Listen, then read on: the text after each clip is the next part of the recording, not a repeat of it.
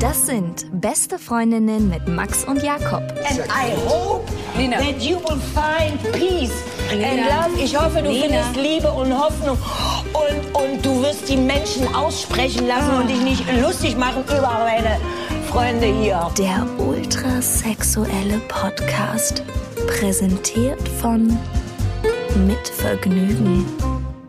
Hallo und herzlich willkommen bei Beste Freundinnen. Hallo. Oh, ich muss sagen, ich bin heute richtig platt. Wir hatten auch gerade mal richtig Deep Talk, ne? Heute würde ich gerne nicht das Thema benennen, worum es geht, weil das ist das, weswegen ich so fertig bin und ich glaube, das würde einfach so ein bisschen den Wind aus dem Segel nehmen von dem Ganzen. Wenn du es bei Namen nennst. Ja, jetzt schon. Ekelhafte Cliffhanger. Ne? Bevor wir losgehen, ein paar andere wichtige Informationen. Zum Beispiel, wir waren ja gerade auf der Lesereise. Wir waren in Frankfurt, wir waren in Berlin, wir waren in Hamburg, wir waren in Wien. Wie war das für dich? Mega cool. Ja, im Nachhinein hat es richtig Bock gebracht. Ich hatte ja am Anfang ähm, richtig Schiss vor der Sache, gerade vor Berlin, was ja auch dann, wir haben ja geschickterweise mit dem Größten angefangen und uns dann sukzessive runtergearbeitet, allein von den Personen, die da waren. Mein Fluchtinstinkt war fast stärker als mein Angriffsinstinkt. Ich hätte am liebsten kurz davor gesagt, Jo Jakob, macht's Ding alleine, ich bin weg. Max ist rumgeschlichen wie so ein Puma vor den Lesungen. Wir haben jedes Mal die Hallen, wollte ich gerade sagen, aber die Location voll ausgereizt, was äh, ging an Zuschauern. Und es war cool. Also diejenigen, die da waren, das hat echt Spaß gemacht. Und wir haben ganz, ganz viele kleine Zettelchen gesammelt. Wir haben auf der Lesung so Boxen rumgegeben, wo ihr eure Themen, eure aktuellen reinschmeißen konntet. Und da sind jetzt über 250 Zettel zusammengekommen, die wir auch bei Facebook abarbeiten wollen. Mhm. Also, wo wir gesagt haben, das sind so krasse und so schöne und so coole Fragen, dass wir einmal die Woche bei Facebook, da sind wir zu finden, ähm, auch von denen, also nicht nur eure Mails, die uns hier schreibt an bestefreundin.mitvergnügen.com, sondern auch die Zettel wollen wir da abarbeiten. Und bei Instagram sind wir auch. Da haben wir heute unsere Masken ausprobiert. Wir sind ja immer normalerweise hinter der Schattenwand unterwegs, aber jetzt für so ein paar Geschichten gibt es auch Masken. Und da habe ich heute so ein Probefoto mit der Maske gemacht und die sind noch zu klein. Aber da wurde gleich bei Instagram geschrieben, ist das das Dachfenster, wo die Banane rausflog?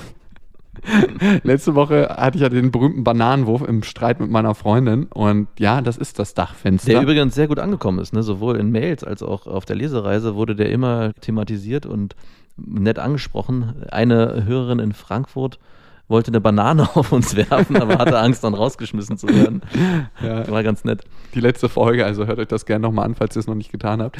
Und ähm, dann hat äh, Little Meermädchen geschrieben auf Instagram, kauft das Buch, der Arme kann sich keine Lampe leisten. Es ist tatsächlich so, dass ich in der Küche noch so einen russischen Kronleuchter habe, also einfach nur Kabel mit so einer Bauleuchte.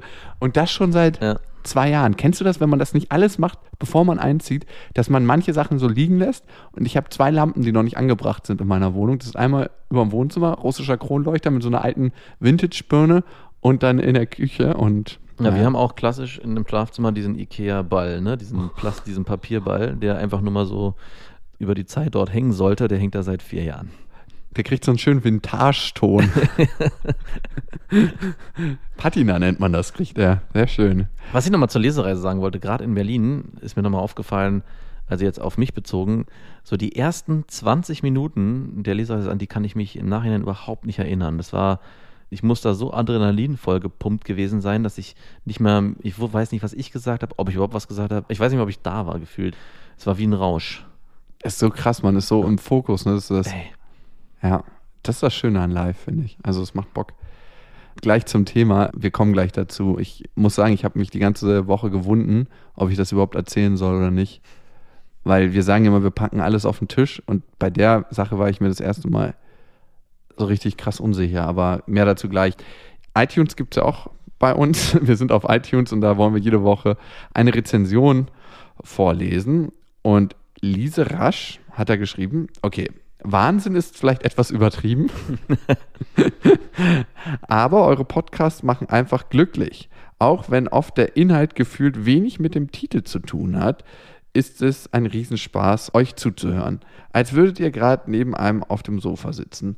War todtraurig, eure Lesereise verpasst zu haben, aber dann hoffentlich nächstes Mal. Und wir sind in Planung. Es wird voraussichtlich ein nächstes Mal geben. Überraschung, Überraschung. Aber äh, sie beschreibt das Gefühl, was ich auf der Lesereise hatte, auch so ein bisschen. Das hat sich echt, also ich hoffe, aber für uns auf der einen Seite der Schattenwand, es war einfach ein, ein gutes Gefühl. Ne? Es Mhm. hat sich irgendwie, man hat sich zu Hause gefühlt wie auf der Couch und man quatscht. Wir haben ja nicht nur miteinander geredet, wir haben, es gab ja auch viel Interaktion. Es war mega schön. Und was ich noch sagen wollte, wir hatten ja auch ein paar Männer dabei. Äh, Manche wurden wirklich, also es waren, glaube ich, nur Frauen da, bis auf immer zwei, drei, also zumindest in Frankfurt, Wien und in Hamburg. Und ein paar von denen wurden auch nur mitgeschliffen und wussten gar nicht, worauf sie sich einlassen. Und was ich am erstaunlichsten fand, war, dass die sich am Ende richtig begeistert waren davon. Und ein Buch gekauft und haben. auch die haben ein Buch gekauft. Und ich glaube fast, wir sagen ja immer, das ist vielleicht auch gar nichts für Männer oder weiß ich nicht, aber ich glaube fast, für Männer ist das auch was. Und Wow. vielleicht sollten die ganzen Hörerinnen das mal ihren Freunden zeigen. Ja. Äh, auch wenn die erstmal sich widerlich wegdrehen und sagen, was ist das denn, beste Freundin? Und da reden zwei Männer über Gefühle. Ich glaube, das könnte denen auch gefallen. Also, Ey, wir reden nicht über Gefühle, wir reden über knallharten Sex. Ja, genau. Bitte dich. Ich glaube, Männer schalten erstmal ab, wenn sie merken, irgendwie es geht um, um Emotionen. Das hatten wir auch auf der Lesereise bemerkt. Da hatten Ja. irgendwelche so als Zettel so ihr Hurensöhne oder so. Hurenkind. Hurenkind reingeschrieben. Und die kamen dann nochmal an nach der Lesereise mit zwei Büchern, die sich unterschreiben lassen Ja. wollten und haben einfach gemerkt, ja, für Männer ist das einfach so wahnsinnig abstrakt oder für viele über Gefühle zu reden, aber es tut ganz gut. Mhm. Hilft gegen Krebs, den man dann später kriegen könnte. Gewagte These. Gewagte These. Krankheit als Weg. Oh, Krankheit als Weg, Torwald Detlefsen. Kommen wir zur Story. Von oraler Befriedigung, nee, das passt überhaupt nicht. Es war leider keine orale Befriedigung. Ich habe dich ja letzte Woche angerufen. Und ich habe vielleicht relativ freudig gestartet und so. Und, und irgendwie auf der einen Seite ist es auch was Freudiges, aber auf der anderen Seite ist es so das krasseste und größte Thema, was ich, glaube ich, je hatte in meinem Leben. Das ist anders als ein Studium angehen. Das ist anders als das Abitur machen. Das ist einfach so wie eine Aufgabe, die läuft dann und du. Ja, okay, long story short. Bei meiner Freundin ist die Regel ausgeblieben und ich hatte instinktiv sofort im Gefühl, die ist schwanger. Und dann hat sie den ersten Schwangerschaftstest gemacht und der war dann positiv. Und sie war die ganze Zeit noch so, nee, das ist nicht so. Und dann hat sie den zweiten gemacht und dann war der auch positiv.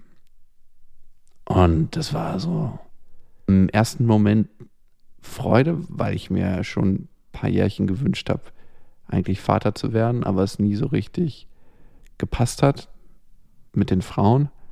Aber im zweiten Moment, und dieses Gefühl war eigentlich viel, viel, viel stärker, war es Panik. Hm.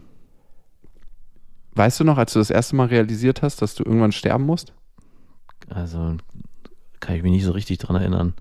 Das ist so ein Gefühl für mich gewesen, sowas, was du nicht aufhalten kannst. Du kannst machen, was du willst, aber du wirst sterben. Und diesem Gefühl ist es ziemlich nah. Hm. Ich kann das eigentlich nicht aufhalten. Klar haben wir jetzt noch eine Chance, das zu überdenken und zu sagen, was machen wir damit? Und aber es ist eigentlich, also das ist eine Entscheidung, die will ich auch nicht treffen. Ja. Das ist, finde ich, steht außerhalb meiner Macht und meiner Kompetenz oder wie man auch das immer nennen mag. Das ist sowas, was ich finde, was eigentlich meiner Freundin gehört. Und ich merke einfach, dass ich so krass überfordert bin. Ich habe am Telefon geheult, als ich dir das erzählt habe. Nicht nur am Telefon. Ich bin auf einmal, als ob ich. Ich glaube, es ist eine richtige Heulsuse. Ich war mir dessen vorher nicht bewusst. Aber es sind so viele Sachen, die mir einfach durch den Kopf gehen. Und ich war halt über die ganzen Jahre so dieser Dandy, der Single war und der immer so frei war, so, so, so wahnsinnig frei. Und ich konnte machen und lassen, was ich will.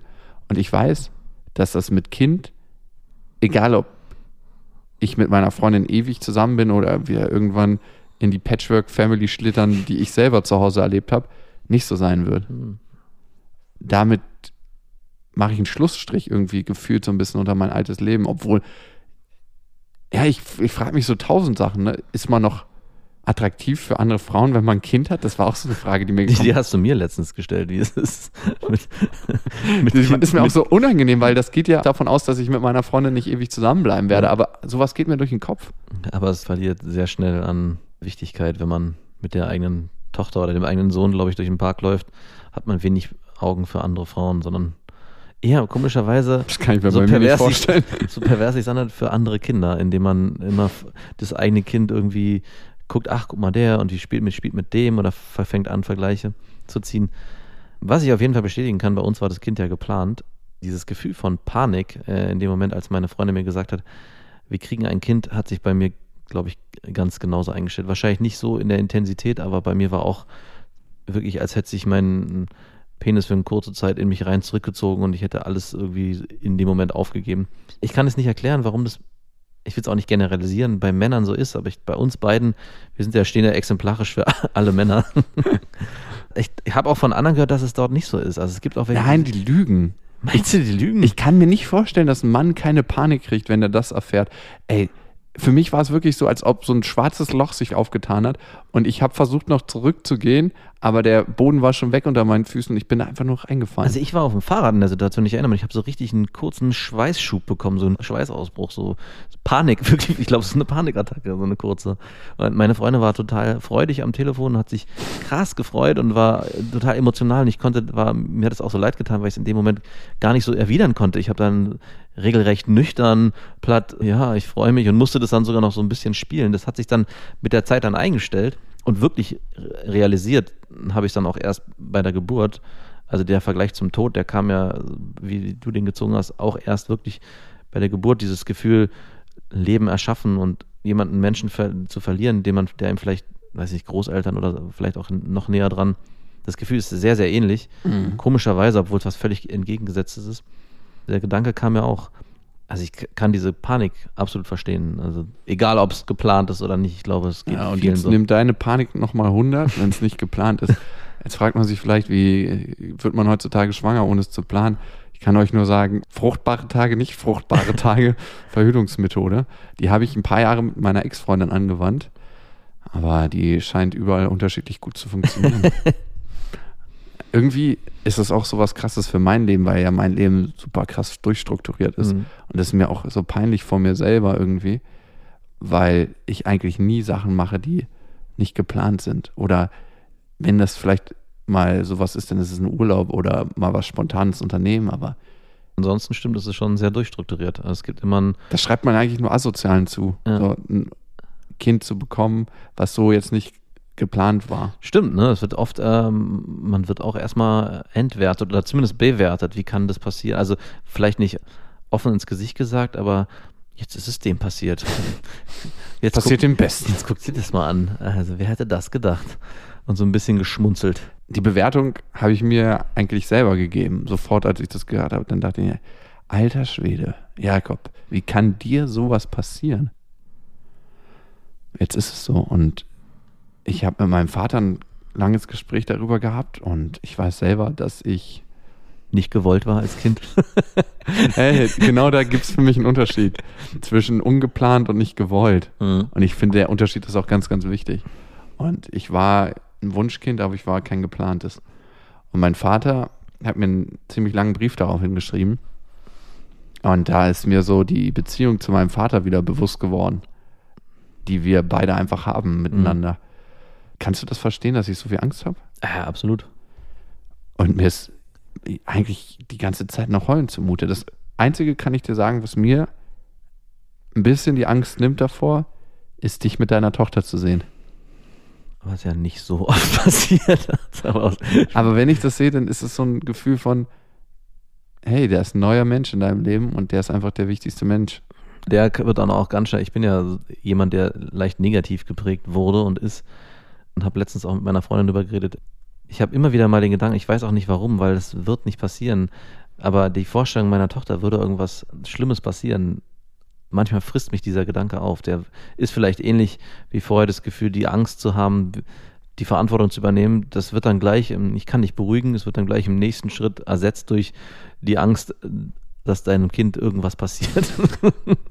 Also so eine fließende Angst. Eigentlich ist man dann ab dem Moment, wo man das erfährt, du wirst Vater, nur noch ängstlich. Es ist schon erschreckend, wenn man sich überlegt, man kämpft sein ganzes Leben gegen die eigenen Ängste und irgendwann ist man so weit, dass man sagt, man ist jetzt erwachsen und hat die größten Ängste bewältigt und dann kommt was Neues, was einem immer wieder suggeriert wird, dass es das Schönste ist, was es gibt. Okay, nach Sex äh, in unserer Medienlandschaft. Aber, und dann hat man das und ist eigentlich sofort wieder irgendwie angstbesetzt. Sowohl in dem Schritt davor, als wenn man als Mann sich dafür entscheidet oder auch, auch nicht und ein Kind zeugt und das dann heranwächst im Körper der Frau und auch nach der Geburt das Gefühl, vielleicht auch was falsch zu machen oder halt das Gefühl, was ich immer wieder habe, wenn ich meine Tochter angucke und denke, so, um Gottes Willen, was, was passiert. Ich glaube, also man hat wirklich das Gefühl, man könnte selber nicht mehr weiterleben. Und meinte meine Freundin auch einen schönen Satz und hat gesagt, es ist schon krass, dass ein kleiner Mensch, den man irgend, der, den man äh, erschaffen hat, dass der einem aus dem Nichts heraus so sehr ans Herz wächst, das hätte man sich vorher überhaupt nicht vorstellen können, dass es so ein Gefühl überhaupt gibt. Hallo, ich bin da. und was ich neben der Tatsache krass finde, ist, dass du einfach dein ganzes Leben lang mit der Frau verbunden bist. Ja. Und das ist so ein Gefühl, was ich noch nie hatte vorher. Das ist ja wie eine Zwangsheirat. Ja. Ne, die Zwangsehe ist eigentlich das Kind. Ja. Und ich habe mir immer vorgenommen, dass ich nie so sein will wie meine Eltern, so dass ich eine Patchwork-Familie irgendwann sein will.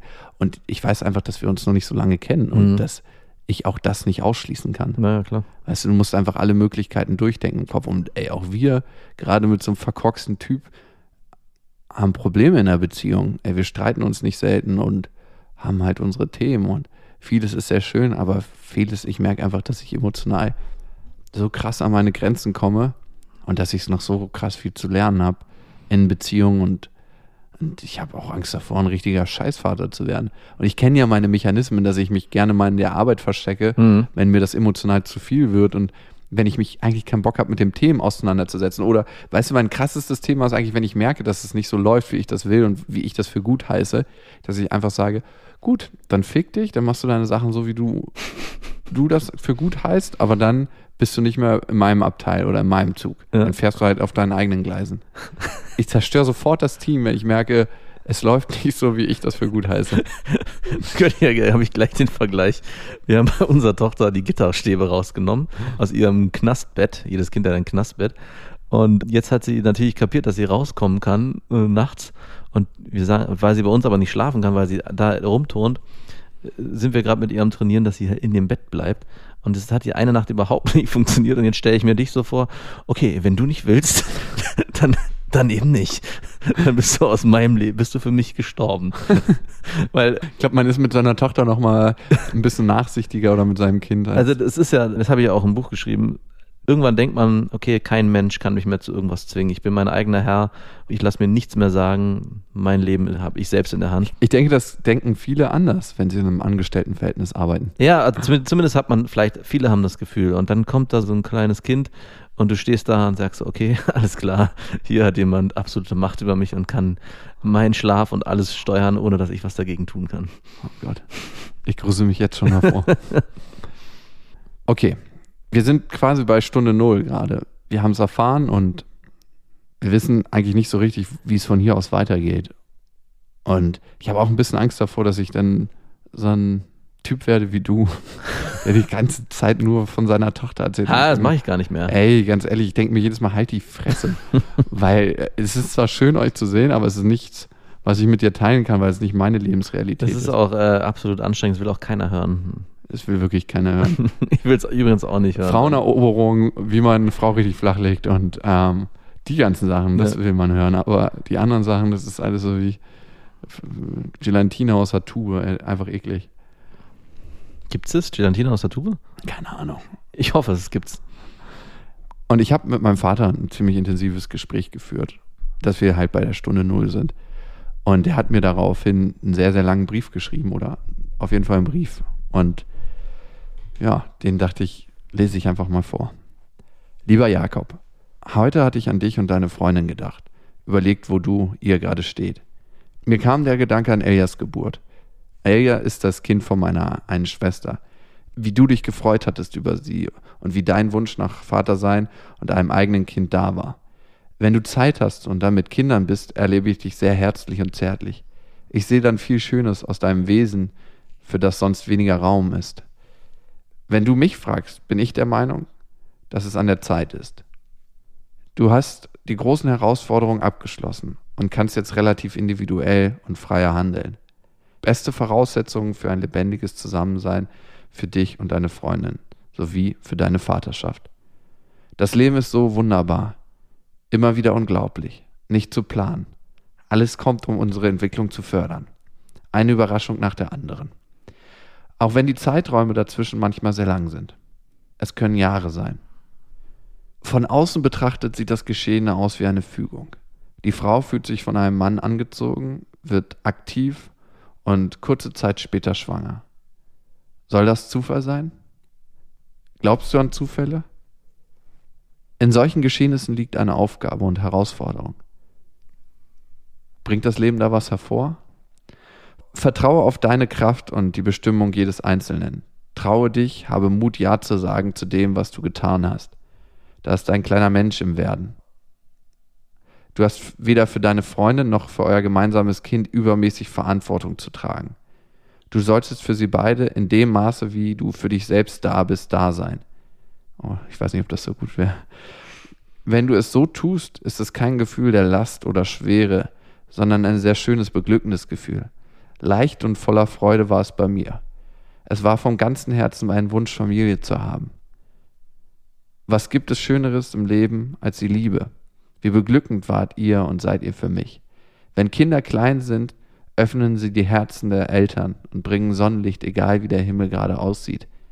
Wenn die Kinder größer werden, kommen die Herausforderungen, dass man ihnen nichts mehr vormachen kann. Man wird geläutert, man hat die Chance, tiefer in seine Wahrhaftigkeit reinzukommen. Wie wunderbar hattet ihr mir geholfen, klar und echt zu werden. Schaue auf deine Freunde, wie stolz und glücklich sie mit ihren Kindern und Frauen sind. Der Kopf bringt immer Gedanken hervor, die dich aus deinem Herzen bringen. Schaffe ein inneres Gleichgewicht der Kräfte. Lasse keine Dominanz zu. Meinst du etwa, dass dein Geist die Zukunft vorhersagen kann? Es konnte dir nicht mal in der Nacht der Zeugung ein Achtung senden. Das kann er alles nicht. Er kann nur Modelle und Gedanken produzieren. Gib deinen Gefühlen mehr Platz. Alles hat immer zwei Seiten. Meistens schauen wir evolutionär bedingt auf die Schattenseite und vergessen die helle Seite. Und umgekehrt sehen wir im Licht nicht die dunkle Seite. Das, was dir als Scheidungskind widerfahren ist, hat Schmerzen und andere Gefühle hervorgebracht. Was sind die positiven Dinge, die du dadurch entwickeln konntest? Was ist da in dir für ein Wert, wie du gelebt haben musst? Hast du da Ansprüche, die aus dem Bereich deiner Vorstellung kommen? Lies von Menschen, die alt sind und im Sterben liegen. Da spricht keiner über unerledigte Projekte und Ideen. Es ist unwichtig, mit welchem Habitus und Status man gerade ist. Es wird über nicht gelebte Liebe, über getrennt sein, über fehlende Vergebung, über zu wenig Zeit mit der Ehefrau, den Kindern, den Freunden geredet und gereut. Wenn du am Ende deiner Tage sagen kannst, ich habe mit Herz gelebt, dann wirst du angstlos deinen Körper verlassen. Ich weiß, dass du die Anlagen dazu gut ausgebildet hast. Es ist deine Entscheidung, wie du lebst. Willst du dein Herz leben oder andere Dinge vorschieben, weil du vielleicht meinst, dein Herz ist zu klein? Wenn es sich zu klein anfühlt, dann wende dich Tag für Tag deinem Herzen zu und deiner inneren Welt und lass es wachsen und größer werden. Und zu guter Letzt war es dann viel, was du gegeben hast. Ich vertraue auf deine Freundin, auf ihr liebendes Mutterherz und auf dich, dass du deine Fügung annehmen wirst und dass deine Liebe die vielen Gedanken überwältigen wird. Ich bin mit dir.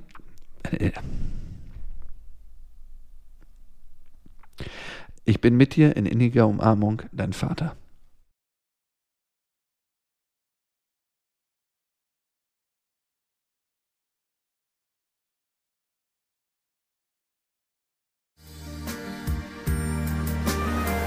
Mit Vergnügen präsentiert Beste Freundinnen mit Max und Jakob.